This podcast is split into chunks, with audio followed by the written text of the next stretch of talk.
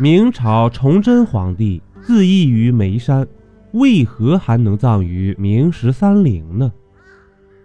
崇祯皇帝生前备受嫌弃，死后却成为了香饽饽。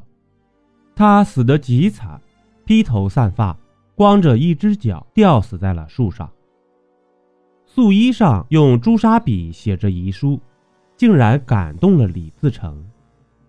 李自成本是怀着一腔愤恨之情攻入紫禁城的，见人就杀，宫内尸横遍野，鲜血淋漓。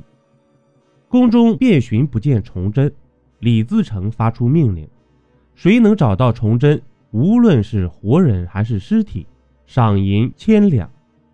两天后，崇祯的尸体在煤山上被发现，写在衣服上的遗书打动了李自成。原来崇祯死前还惦记着老百姓。其一前书曰：“朕自登基十七年，逆贼直逼京师，虽朕博得匪功，上甘天救，然劫主臣之误朕也。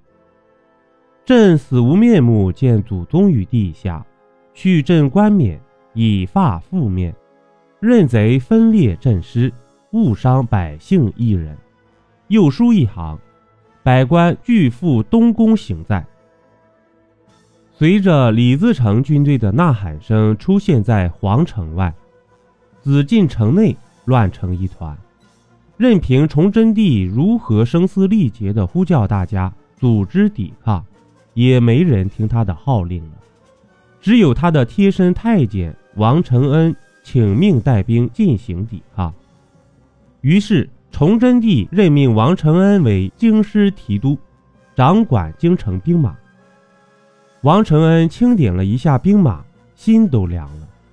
守城兵卒只有六千多名老弱残兵，而且这些兵卒也无心恋战。无论王承恩怎么动员，都无济于事。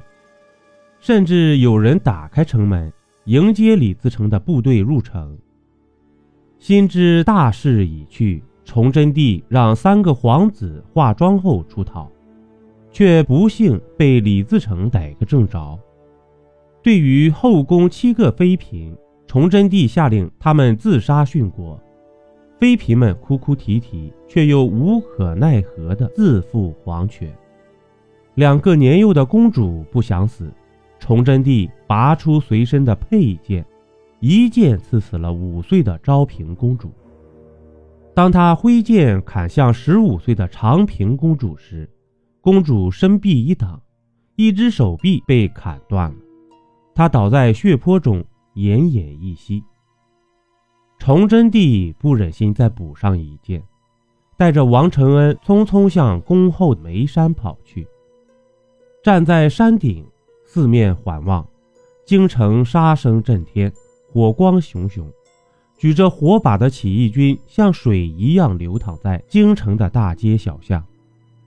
王承恩捧起朱砂笔，崇祯在衣襟上写下绝笔遗书，随后命王承恩伺候他奔赴黄泉。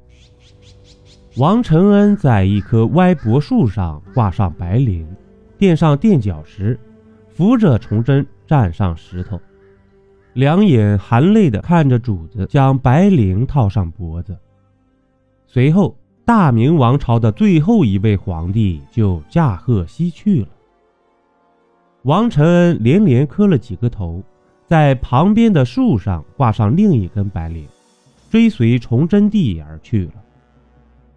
这是一六四四年三月十九日，崇祯帝凄惨地在一位太监的陪伴下死去了。临死前，他曾经想方设法组织抵抗，妄想守住京城，拯救大明朝于危难之间。可是他几乎被所有人嫌弃，没有人听他的号令。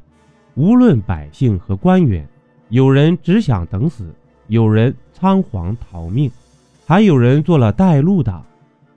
一代天子落到这样的地步，实在是让人呜呼哀哉。邀您继续收听下集。